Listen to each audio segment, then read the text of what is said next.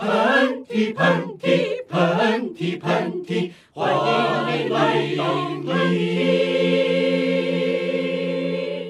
大家好，现在我们这个房间里面呢，聚集了我们 J 沙 E 的三位成员。刚开始我从飞机上下来以后，我觉得没有人接机，但是在健身房我碰到一位朋友，就直接说他很喜欢我们的组合，我们的前导宣传做的真的是太成功了。就讲到 J 沙 E 的话呢，可能只听我们喷嚏的朋友，呃，不知道你们知不知道啊？就是上周我发了一个 Vlog，就是我们三位 J 沙 E 的成员分别是我竹子，然后韩夏以及王嘉译，然后我们在新西兰拍摄欧莱雅的一支视频。虽然我们现在只有一支单曲叫《新西兰是我们的天堂》，但是就莫名其妙我们就。组成了这个女团，以及我们的团员就王嘉怡回到北京的时候，听说她妈妈就从她后面环抱着她说：“艺呀，你们下一首单曲什么时候发？”然后王嘉怡说：“那都是骗人的。”他妈就急了，说：“你们可不能这样骗网友。”对，所以我才每天早晨六点都要给易发条信息，说今天也要好好练习 rap。我觉得咱们还是要认真对待这件事情。没错，对，没错。就说到这个给欧莱雅拍的这支片啊，呃，应该是十二月份的时候会上线。嗯，然后十二月份，据说啊，你知道我们这支片是跟谁一起共同出现在大家眼前的吗？赶快说，是跟赵薇导演的一个微电影。哇哦，对，压力突然好大。就是感觉自己拍的是屎哦，没有没有没有没有，我拍的很好。但是这个十二月上线，据说韩导还有别的作品，十二月很忙。就是其实今年一年之前都没有跟大家透露过啊，是因为这个项目还没有做完。其实今年从二三月份开始就开始做这个项目，是别的这个平台和腾讯视频一起推出的一系列的纪录片，叫《我们的浪潮》。然后这个系列片是分。为四集，我是来负责导演美妆这一集，也是算是把自己的爱好和工作 联系到了一起吧。太适合你了，嗯，所以在这个片子里面，我们去到了四个国家，然后探访一些像哥特青年、变装皇后、韩国偶像团体、印度传统舞者。这样的大众或者少数性的群体，然后看一看美妆这件事情是在他们的生活中起到了什么样的影响，所以还是挺大的一个项目吧。然后这个项目会在这个月的二十八号上线，然后关于美妆的那一集会在十二月的十二号呃上第一集，然后也希望大家能够到时候给脸观看。我是眼瞅着老韩为这个项目操碎了心，白头发都长了一大把，对，就青春都送给了这个项目。嗯，然后反正以前就是美妆爱好者，可能现在对化妆这件事情也有了自己更深的一些体会。然后我觉得可能对美妆和青年文化，或者对整个的时尚文化感兴趣的。朋友都可以去看一看这系列的片子，我觉得还是挺棒的。嗯，哎，你小的时候有想过自己有一天长大之后身份会变成一个导演吗？没想过。我小的时候，我爸问我想干什么，我想当公共汽车卖票的。我也是，还要按按电梯的，腰包非常酷。对对，嗯。所以说，就是你小的时候干过任何能让别人看得出来你有这种艺术天赋的事儿吗？我小的时候是一个小疯子。然后现在也是，现在是一大疯子，对老疯子。我现在觉得，其实这件事情是对我爸爸对我的教育是密不可分的。我小的时候，我上一年级的头一天，我背着小书包，然后我爸特别严肃的把我按到椅椅子上坐着，说：“妞妞，我有两件事情要告诉你。第一件事情，你一定要当一个快乐的人。”然后我心想说：“我还不够快乐。”然后结果，然后第二件事情，他告诉我说：“一定要做一个反对。”特权的人，也就是说反对老师的人。哇，你爸真的太敢说了。嗯，然后我小时候，我我爸带着我去学校打架的那种状况就非常多。真的，你从小就不怕老师吗？我觉得在中国真的没有不怕老师的人。你呢？我小时候就是被评价为老师的屁都是香的那种人。我小时候一上小学的时候特别怂，你可真是一个看不出来吧 你这老实 对放屁真响，就是那种。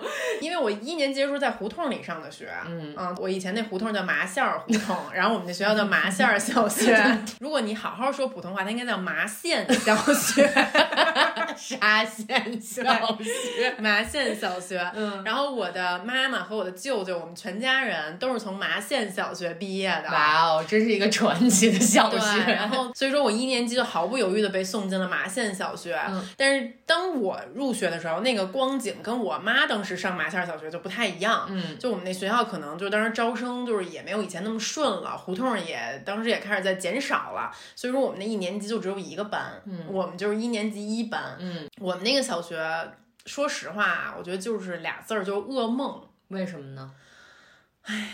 可能就是因为老师太教条，然后我在学校就觉得特压抑，学习成绩也不好，嗯特别害怕老师。当时我爸妈工作也特别忙，没有人管我。我记得当时我语文特别不好，那当时就是语文上默写课、听写课，我就从来都记不清楚那字儿怎么写。嗯然后我们班就是那个语文课最好的那个语文课课代表，然后他就长得又好看，然后又亭亭玉立的，然后老师就把他当时的铅笔拿来了，他那自动铅笔，他们就说你只有用这个牌儿的自动铅笔，你才能把字儿写好。什么鬼啊？嗯，对。然后当时我就觉得，就是老师让干嘛，你就是必须得干嘛，不然的话你就不可能成为一好学生。所以说，你有什么当时在学校你感觉到自己的天性被扼杀的时候吗？我记得我上小学的时候，第一次有这个体会，是我去参加了一个朗诵比赛。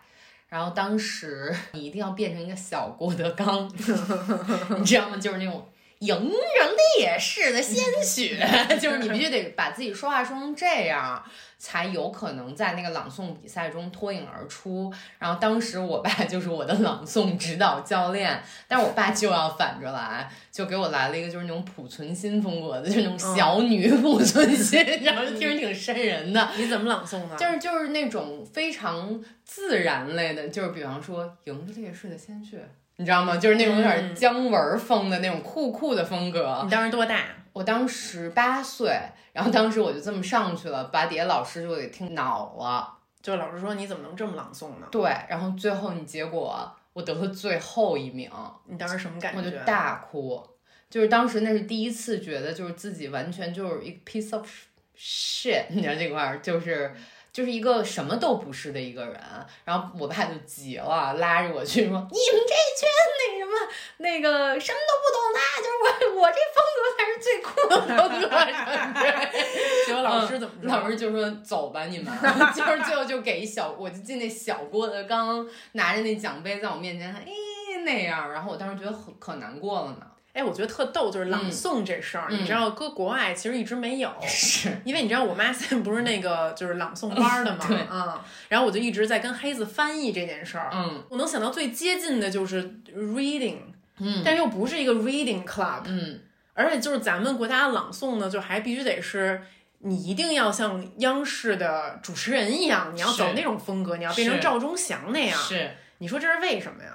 我觉得这是一个模式，嗯，就是我们从小学开始，或者是我们看到电视里面都会给我们一种模式，我们怎么学习，我们用什么样的笔写字，我们用什么样的方式去朗诵，我觉得这些都非常根深蒂固的在我们脑子里面形成了一个格式，可能觉得用这个词更加准确，嗯。所以说，其实今天这期特别想跟大家聊一个事儿，就是创造力。嗯。创造力这仨字儿呢，听起来特别的大，然后听起来有点空。英文其实就是 creativity。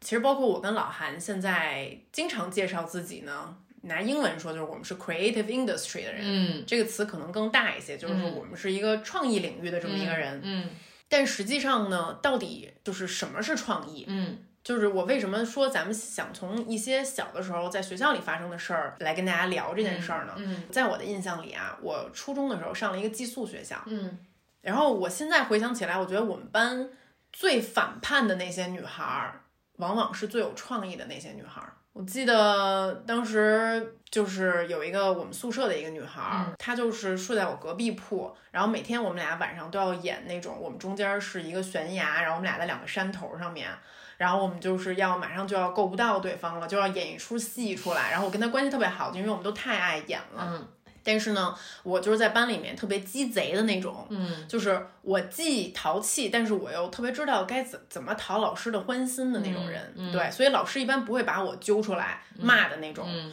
但是这个女孩儿，她就是因为她特别的叛逆，嗯她就是会顶撞老师。嗯，她就是有好多自己的想法，嗯老师说刘海必须得剪到眉毛以上，她就非得把眼睛全都给遮住的那种女孩儿。她才是真正的何润东。她是，呃，然后我记得她当时总能写出一些让人觉得特别奇怪的那种诗和文章，嗯就是有点 dark，有点黑色的那种。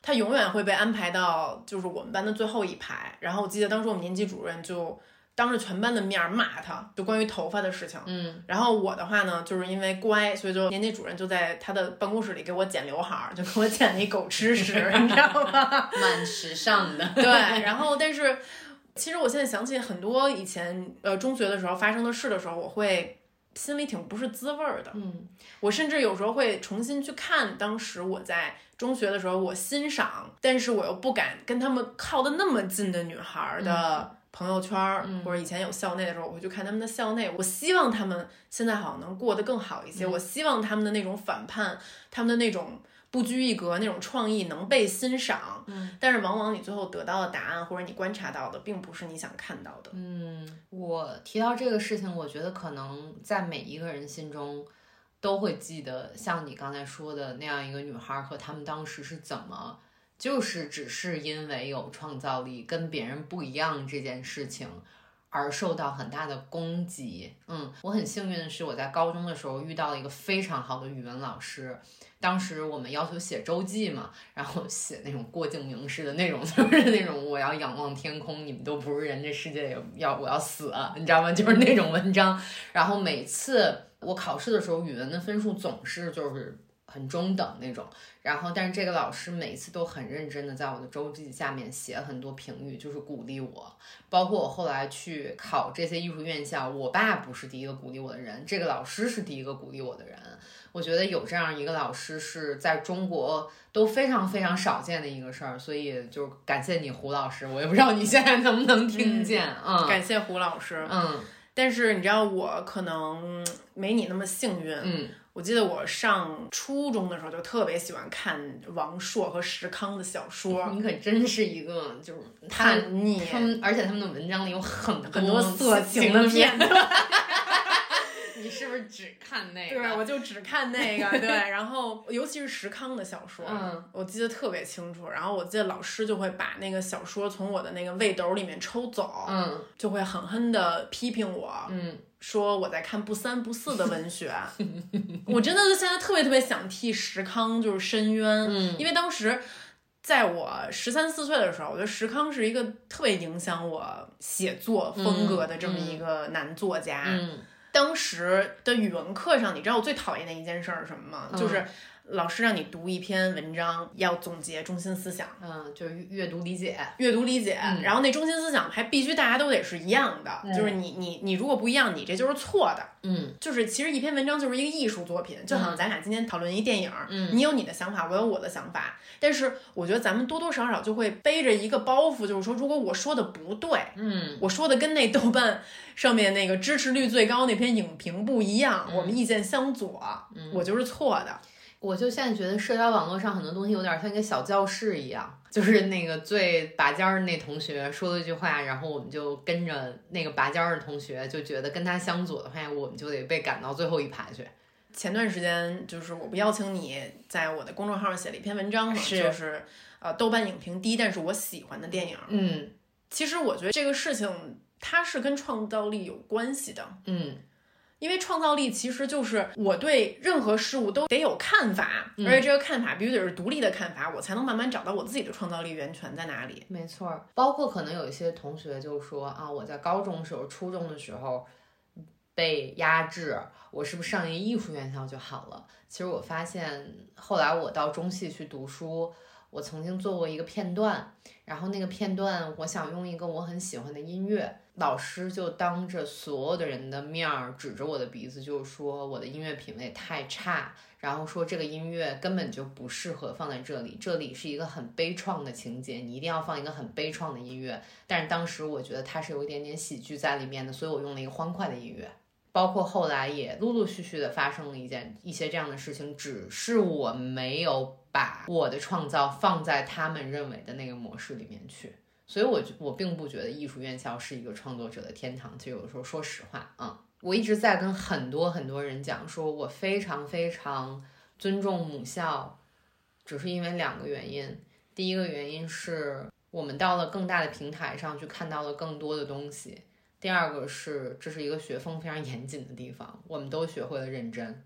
从这个学校出来的人其实都蛮认真的，但是说实话，我还是觉得真正觉得是跟我自己创意有关系的东西，其实还是后来我在生活和在世界上去磨练、去看到的那些东西。其实我在大学也会多多少少有这个感受。嗯，我其实，在大学的时候，我挺压抑的。为什么呢？因为你知道，我们学的很多学科都是会跟政治思想所挂钩的。嗯嗯，就是你得这么想。对，嗯。但是你要想成为一个优秀的记者，嗯，你必须要有 critical thinking。嗯，就是我要质疑所有的事情。嗯，就是质疑本身是你去更加理性、客观的去看待，试图挖掘真相的唯一的最好用的方法。但是很多时候你是不能质疑的。很多时候，我们都把质疑跟反对这件事情挂钩，其实不是。嗯，这就是包括我们为什么在创意上有很低的包容度，我觉得是有关系的。比方说，我质疑一件事情，我只是想看到这个事情的两面性，而不是我反对其中的一面，对吗？没错。嗯。所以你觉得你从什么时候开始，你的思维变得更广阔了呢？我觉得可能大学毕业以后，开始慢慢接触一些更多的呃文艺工作者，开始有了一些启蒙。真正的开始，嗯，那可能是我到加拿大读书之后认识的那些影视从业者，还有文艺从业者。我觉得他们的一些身体力行的一些行为，就让我更加的去理解创意这个东西到底是什么。大家可能在刚开始只是有一个思想的火花。然后所有的人都在非常非常公开的去讨论这个事情，没有人。害怕把这个小火花分享出来供大家评判，因为当时就讨论的非常的激烈，可能有人向左，有人反对，然后也有人同意，然后大家在这样思维的碰撞里面，最后出来一个就是非常适合去操作的一个东西。当时我会想说，我以前在北京的时候觉得啊，我有一个主意，我得有一个人来给我投钱呀，然后投了钱以后，我得找到合适的人啊，我得找到合适的地方，我才能做这个事情。但是我发现他们就是非常快的去找到最可操作的方式去操作这个东西，因为在他们的眼里，创意这件事情如果留在你的脑子中，那它永远只是一个 idea 而已，它不是真正的 creativity，它甚至可能连 idea 都不是。是，嗯，我其实跟你经历有点像，嗯，我觉得我是二十一岁的时候刚到英国读书的时候，有一种茅塞顿开的感觉。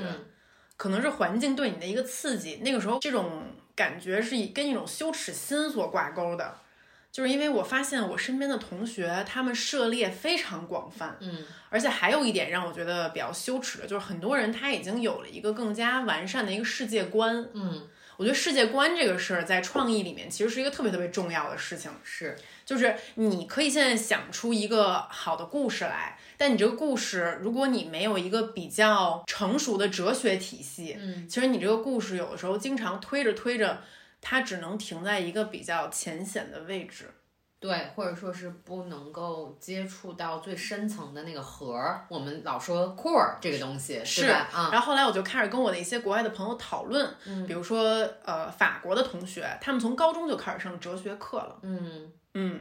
然后我觉得我们的政治课里面也有一些关于哲学的东西，马哲对，但是可能我们的这个哲学学的还是稍微的浅了一些，但是他们可能会把哲学看得更加重要，嗯，然后我觉得这个其实是一个工具，你知道很多很多人会认为创意它是一个凭空而来的东西，但其实创意是特别特别需要工具。才能帮你达到那个位置的这么一个东西。也经常有朋友来问我们这个问题，嗯就是说我也想进入创意产业，那我应该从什么地方开始？嗯，我觉得第一点，就像你刚才说的，一定要大量的去读书、看报、看影视作品。我觉得这个是一个很，就就像我跟竹子在聊的时候，他会觉得很多人觉得不用看别人的作品。我做我自己的作品，我为什么要去看别人的作品？其实，在每一次我们在做创意文案或者是做第一轮 idea 刚刚出来之前，其实是需要大量的 research。这个 research，大家可能就觉得哦，我上网去查查资料，这个 research 可不是这样的。这个 research 非常的广泛，它可能包括说我们要做的这个东西，如果它是一个广告品牌的话，那我们要先去研究这个品牌的它的文化精神，然后确定我们自己想要拍的方向。那我们要去。呃，调研这个拍摄点有什么细节和资料，然后需要去调研我们的拍摄风格。那我们可能要看五百个以上的 reference 才能够得出我们自己想要一个什么样的方向。当这个方向确认了以后，我们要开始做文字的写作。那这个文字的写作可能要经过十遍、二十遍的修改，才能够达到一个我们觉得满意的程度。最后图像出来了以后，文字跟图像的拼凑又可能要改个五六遍的样子，才能够达到一个最后的融合。其实这个过程是非常繁复的。韩夏，其实你说的这个过程啊，嗯我感觉是咱俩经历过很多之后，嗯，慢慢才能到这个过程。嗯你觉得你经历过一个模仿的阶段吗？嗯当然了，我小时候特别喜欢王家卫嘛，然后我们看到王家卫是巨蟹座，就说 哎呀开玩笑，我就说我们两个是一类的人，我一定要成为王女家卫，女王家卫，然后我就拉片，我就把王家卫一个一个电影里面的，连什么道具什么的我都学。我记得我大学时候拍的第一个短片，我现在已经把它毁灭了，你们再也找不到，我就把它删了，我把那个硬盘给砸了。就是我在那个里面可能是。模仿了王家卫所有的电影里面的某一个镜头吧。我当时拍一个移动镜头，我就觉得王家卫那种有一点手持晃晃的移动镜头非常的有风格。然后我就租了一个三轮车，然后让一个糊弄的大爷给我拍，然后最后就没有一个对上焦。然后我就美约这是我自己的风格，然后所有的道具都是在天意买的，就是特别拙劣的那种红纱什么之类的。嗯我也有过这么一个阶段。嗯我记得我原来在拍婚礼的时候，我当时知道了一个澳大利亚的这么一个婚礼拍摄的公司，叫做 Home Drum。嗯然后我第一次看到他们的东西的时候，我特别震撼，就拍的太美了。嗯所以我当时我也干了一件事儿，就是我大概截了几千几万张图，嗯然后我就做了一个制作手册。嗯就是我就我就真的是一帧一帧在学，嗯我说我也得拍出这样来，就是它的它的远景、它的近景、它怎么切的，嗯我都在跟他学。然后结果一到中国的现场，噔噔噔噔噔噔。然后出来一千手观音，然后我也非把它 拍成后 drum，然后那个新郎新娘咬一个樱桃，然后就是那个。我想请问一下，嗯，怎么把底下的宾客吃肘子这件事儿 拍成哼唱？就我就把它拍变成黑白的，然后我升格。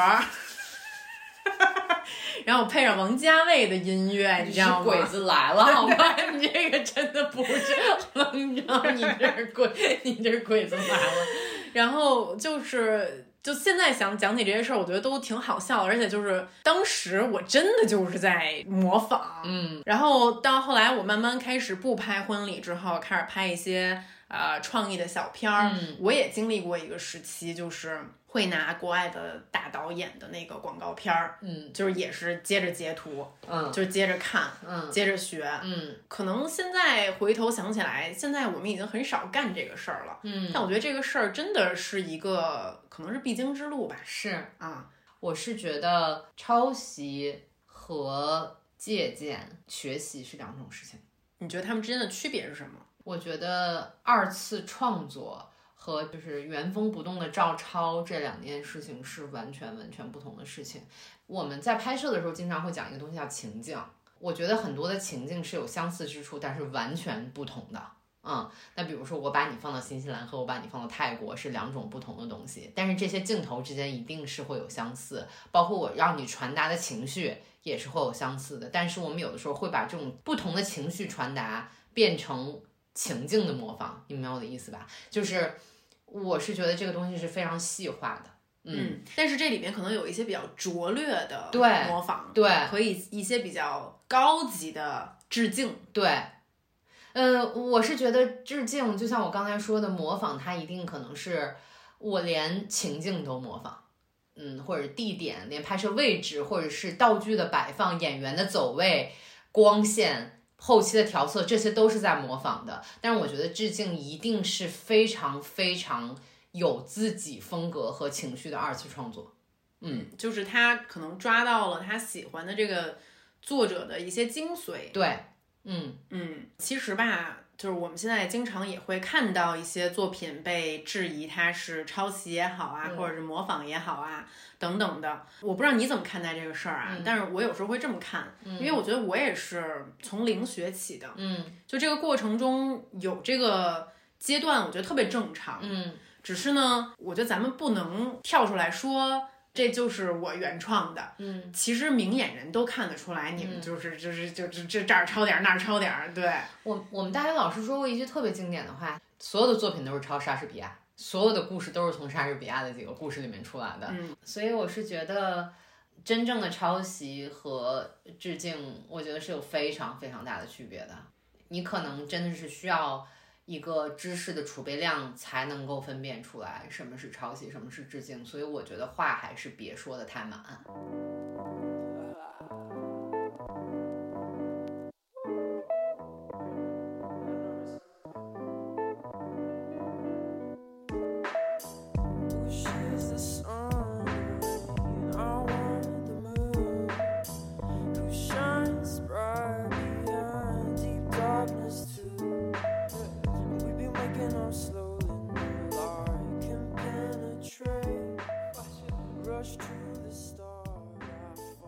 所以你看到有时候微博有些认证说自己是作家、自己是导演的时候，你你你怎么想的？我其实看到这个认证的时候，我不会先入为主的觉得你是瞎编，我一定要看了这个人的作品，我我就觉得没准人家真是个作家、导演呢。结果我看了作品以后，真的就就哈哈哈，就真的仰天长啸，都不是哼哼哼。就我觉得你拍什么了，你写什么了，你管自己叫导演叫作家，就非常有的真的我。可以用这个词，我觉得影像文字拙劣，啊，我就觉得真的没有到一个可以称为影像跟文字的阶段呢。然后我觉得是谁给你的勇气？嗯，嗯，他们在用一个凭空想象出来，或者是顺应这个社会要你要去这么说，你要去这么做，最后通过谁好像谁声音更大，谁更敢写，谁就是最厉害。我觉得这个是对创意者非常非常不尊重的一件事情。嗯嗯，那你怎么看待？就是说，现在有各种各样跨界的人，可能他原来不是干这个的，他是跨界来做这个的。嗯那可能有一些，尤其是导演这个啊，那很多现在演员也在跨界做导演。嗯很多有名的演员，无论是赵薇、黄渤，呃，徐峥，然后一些作家郭敬明、韩寒，嗯。然后包括可能一些就是刚才说的演员里面，还有包括李晨、吴京，他们都出来现在要在导自己的片子，还有包括王宝强，还有包括小品演员，嗯。那个郭德纲、嗯。小沈阳，其实他们都导过自己的东西。嗯。那你觉得这些人是真的导演吗？我觉得在我心中没有科班出身和等级高低，只有作品好坏。嗯那可能你刚才说的这些人里边儿，作为一个影迷来讲，有一些人我就觉得是非常成功的跨界导演，比如说我就挺喜欢赵薇的一些作品，然后其他的我也不好说，我就不说了啊。嗯，说到赵薇啊，嗯我最近对赵薇改观挺大的。为什么呢？前段时间跟欧莱雅的客户吃饭啊，就是咱们这次不是也是拍欧莱雅吗？嗯欧莱雅这次就是还找了赵薇。欧莱雅的客户形容说，赵薇就是足足拍了三天还是四天的时间啊。嗯几乎就是不吃饭不睡觉，而且在片场极为严肃。嗯他哪怕是他这个场景里面出现了一株小植物，嗯，他的道具都得给他拉一车的植物，就几十种植物，他最后选一个出来。天哪，而且他坚持给每一个演员讲戏，连对戏。就当时他的女演员当时接了一通电话，然后这个电话另外那头他对戏，他的声音都是他一遍一遍，他要亲自打给这个女演员。嗯嗯嗯讲戏也是，无论这个人是一个跑龙套的，他都会亲自给这个人讲戏讲很久。嗯你的情境、你的感觉、你这个人物设计是什么样子的？嗯说实话，这一点可能跟我们印象中的演员赵薇有挺大的区别的。是，而且他自己讲说，他铺垫自己从演员到导演这个转型，他用了六年还是八年的时间。嗯然后，所以这就让我想到两个字，就是有时候人需要蛰伏。是，有时候我们对于一个人从另外一个身份跨界过来，之所以咱们会不服，或者觉得他呃不够这个称号，嗯其实就是他蛰伏的还不够久。是，然后，但是我觉得呢，这件事儿它也不完全是一个坏事儿。嗯就是互联网有一个特别好的一个好处，就是去中心化。嗯就是咱们现在互联网能让所有的行业进行跨界。嗯就比如说你刚才说非科班这件事儿，那确实现在知识付费，我可以坐在家里面，我可以也许上一个美国南加州大学的一个电影课。就是我我们对知识的获取，可能这个台阶更低了。是，但是这个知识获取台阶变低，代表着行业的门槛就变低了吗？那我觉得是，就像我们刚才说的，其实我身边有很多积极的例子啊。我身边其实我很喜欢的一些创意人和导演和剪辑，都是从一个完全不相干的一个职业和专业转过来的。但是他们足够努力，也足够有激情，所以现在做的都非常非常的好。但是就像你说的，门槛变低的就会有很多，我可能形容他们为中间人。在打着创意的旗号，在做没有创意的事情。就是你会觉得在中国创意不被尊重吗？我会时常有这种感觉，就像我们刚才说的那个很长的过程，我们花了那么大的劲儿去做一个事情，可能拿到有话语权的人面前，他们只是说不好，一天回去改了。我给你一天的 deadline，嗯然后我听到这个时候，其实我心中是气愤的。嗯。嗯，就是可能最后你呈现出来的一个脚本，它只有一页纸，这一页纸上不会告诉你它背后你花了多少时间，没错，甚至是几年的时间，你的知识积累，包括你这个片子，你可能只有一分钟或者两分钟的时间，嗯。他就好像觉得这个事情没那么难似的。嗯。嗯，你觉得搞创意的人会是比较脆弱的吗？嗯，我觉得是啊，因为虽然它不是凭空而来，但它确实是从零到有这么一个东西。如果说你在这个过程中太艰辛，或者会被打压的太厉害的话，你当然会对一个自我认知有一个缺陷。我是这么觉得的，嗯。嗯。但是这群人反而又是最坚强的一些人，嗯，嗯。因为其实尤其在我觉得东亚社会吧，嗯。大家都在封闭自己的一种感情、一种感受。嗯就是我可能感觉到了，但我不敢说，或者我觉得这个感受不足为奇，嗯不足以把它这个很小的意念发展成一个更大的创意。嗯，但是其实我觉得这是一件遗憾的事儿。我们的创作环境其实不好。嗯嗯，我们有太多的规矩了。当然，这个规矩包括各种方面啊，可能有我们历史上的原因，我们现在社会的压力，我们性别的压力，我们关于传统意识的压力，我觉得有很多种，肯定有在慢慢变好。但是其实我们并不是一个创意友好的环境。嗯，我同意，甚至是我有时候也在经常检讨自己。嗯为什么呢？嗯，我觉得我原来是一个特别敢说敢想的人，嗯，但我现在会怕，嗯，怕喷子。怕各种各样的，也怕规则，也怕喷子。没事，咱们在这儿好好说，咱们喷嚏没有喷子，咱们只有喷嚏，没有喷子。对，我觉得，所以我为什么想说创意者的这个脆弱的问题呢？嗯就是你的脆弱其实是你灵感的源泉。嗯，我们真的非常打压脆弱这个情绪。没错，你是一个脆弱的人，你就是一个没出息的人，你就是一个过分敏感、没有给人正能量的人。我觉得这个这个看法是非常片面的啊。就是我们好像太追求那个盛世太平的感觉了。嗯嗯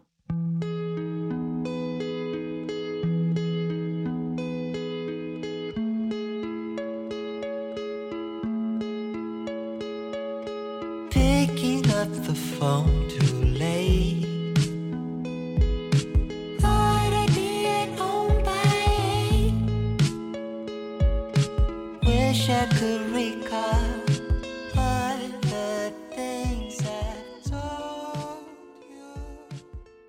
实还有一事儿，我一直都觉得挺难受的。嗯你知道，在国外有很多朋友啊，然后经常提到中国制造，大家还是会脸上有一种那种怪怪的表情。没错，然后提到这东西如果是日本造的，甚至韩国造的，大家就开心的要死，马上就要买。没错儿。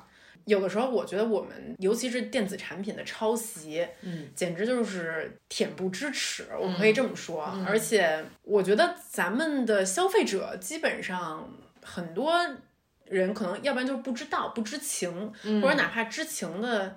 也已经懒得去有廉耻心，这个我觉得大家麻木了，就当你一个东西在被疯狂的推广，你就已经会忘记这件事情，慢慢的。嗯嗯，但是我觉得咱们作为普通的民众吧，很多小的地方，比如说服装，嗯。比如说是电子产品，我觉得咱们也许可以在购买之前稍微想一想这个事儿，嗯。因为如果我们不想，我们的下一代也不会去想。嗯。那中国制造永远是中国制造，不会变成中国创造。嗯，我现在可能会，嗯，尽量的，哪怕我去买一些原创设计师的一些衣服，我可能比较去少买快时尚，就是我明显能够看出来他抄袭的一些创意者的一些东西。我觉得这个其实只要我们注意的话，其实生活里面有很多方面我们可以去改进一些的。嗯，嗯因为我觉得只有每一个人都敬畏创意吧，嗯敬畏创造力，嗯尊重这个事情，嗯。我觉得咱们才能做出真正好的东西来。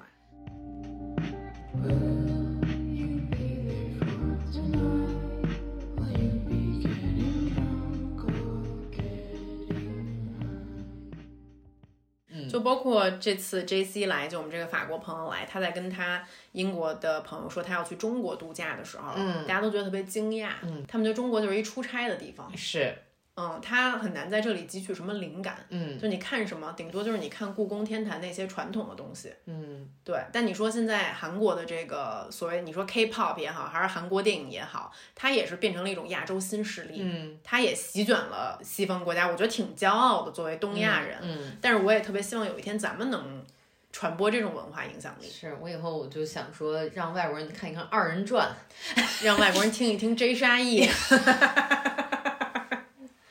主要是 E，主要还得靠 rap，对，我们两个就反正我们两个的也就到那儿了，也就到头了，嗯对，嗯。今天扯了这么多吧，其实说实话，这跟咱们喷嚏一向以来的风格稍稍有点儿出入。咱们平时都是插科打诨，今天突然讨论了一个有点严肃的这么一个话题，但是其实这个话题又是我们两个一直一直想跟大家讨论的，憋了挺久的。没错，嗯，嗯说了这么多，虽然前面吐槽了不少吧，但是其实我觉得我跟韩夏，我们俩还是一直把自己当成一个学习者的这么一个心态，没错。还是要把自己的位置看低一点儿，才能一直在进步吧。我觉得只有肯于学习，肯于去钻研，你才有可能去创造。嗯嗯，然后欢迎大家，如果有不同的意见来跟我们讨论，我们也是非常非常欢迎的。嗯嗯，也希望有更多朋友能跟我们一起来学习和研究这件事儿。没错儿，嗯，我们一起努力。嗯好，咱们就进入电话连线时间吧。When the telephone rang. 好，今天电话连线的第一位朋友呢，他还给我们发了特别特别特别长的一封站内信啊，然后总结起来呢，就是他是一个重度的抑郁症患者，嗯，其实产生过不少消极的想法和自我怀疑，嗯，也想休学，然后甚至去转了专业，然后逃避社交啊，不想见朋友等等等等的。嗯，我不知道你有没有过这个抑郁的经历？我曾经有过好几次抑郁的经历，而且还都蛮严重的。然后那个时候，因为我就自称为一个坚强的人，我老是在对抗这种情绪，对抗到有一个瞬间的时候，你就整个人崩掉。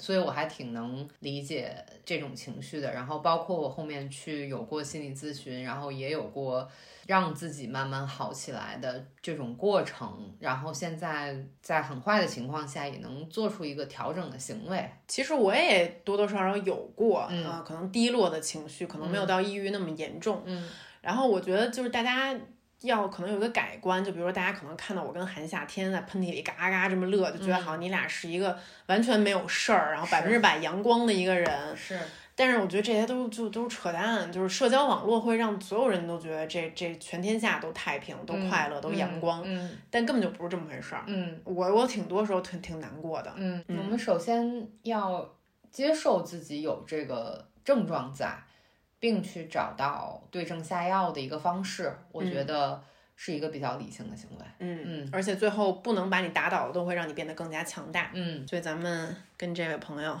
聊一聊。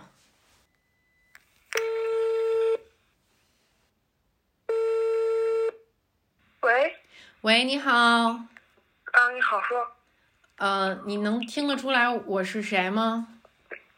你能啊，听出你是竹子啊？啊，我以为是，我以为是诈骗电话。也是一种诈骗。对，我是，我们正在录喷嚏呢，然后看到了你给我们的来信，然后特别想给你打个电话。Hello，我是韩夏。你好，韩夏，哦，我真的好开心，我真的对不起，千万不好意思，我真以为是诈骗电话。对，我们就是两个骗子。你们才不你们是好人，你们是美女。我就喜欢听美女。就是首先谢谢你跟我们分享了那么多你的故事。怎么说呢？就想跟你说，其实我们两个人也多多少少有过你的经历，嗯可能没有你那么严重，所以想跟你说，嗯，不是每个人的生活都看上去那么风平浪静的。嗯，然后我觉得之后就是一定不要认为这件事情是你要抗拒的，我觉得你要接受它。这就是发生在你生活中的一件事情，你要接受它，然后你要找到跟它合适的方式去去对对对待它。嗯，它可能这个过程会很难，但是它不是不可以解决的事情。好的，我知道了，谢谢你。嗯，你现在感觉怎么样啊？最近？现在挺好的，我反正也回家了。我其实就像你们刚刚说的，就说是找一些视频资料啊。其实我自己也想拍一个视频，我一直对摄影这方面有一种一种心头好的感觉。我感觉可以，我可以回来试着找出自己，然后活出自己，哪怕只是一点点。但我也觉得会比之前好很多。我支持你。其实你可能在这种情况下，你能通过摄影是一种表达吧，可能也是一种释放。对，所以任何能帮助你释放出来的东西，就一定不要觉得任何脆弱是羞耻的。其实很多脆弱都能变成一种灵感。嗯，好，我会试着去自己拍一个视频，然后到时候可以分享给你们看。没问题，我们一定会看的。这你是你现在在哪里啊？我家呃，我老家在江苏，但是我现在在兰州，贼好玩的地方，好多好吃的，可以来这里玩，嗯太好了，那你替我们俩把那份拉面都吃了啊！嗯，多吃点儿。特别好嗯吃。我明天早上就去帮你们俩吃。吃三份儿。哎行，我吃三份儿，嗯我不我吃五份儿，我把黑子和那个胡子都吃了。这个姑娘太可太可爱了，我笑死了。帮王佳怡也吃一份，哦，六份儿六份儿，嗯嗯，我帮少爸少妈也都吃了，我一人全吃了。八份儿。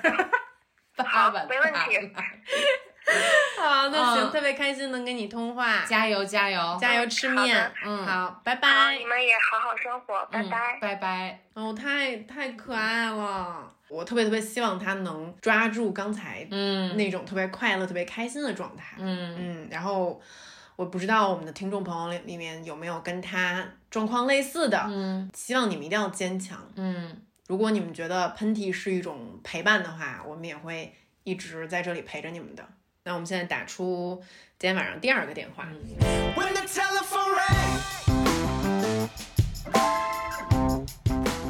这个第二封来信是这么说的：说竹子寒夏你们好，有件事儿非常困扰，我喜欢了五年的男生，今年发现他是 gay，他的对象竟然是一个高中小男生，然后他跟我一直处于好朋友的状态，无话不说。但是这件事儿他对我彻彻底底的隐瞒了，他现在整个人都感觉特别的痛苦和绝望。嗯，这个情况你有遇到过吗？我没有，我还我还蛮灵敏的。我也是 gaydar，还嗯蛮灵敏的，但是我挺能接受，可能如果经历比较少的女生有可能会遇到这个事情。嗯，所以说咱们就跟这个女生聊一会儿吧。好，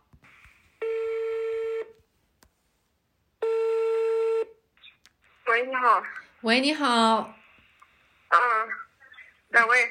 你猜得出来我是谁吗？你猜得出来我是谁吗？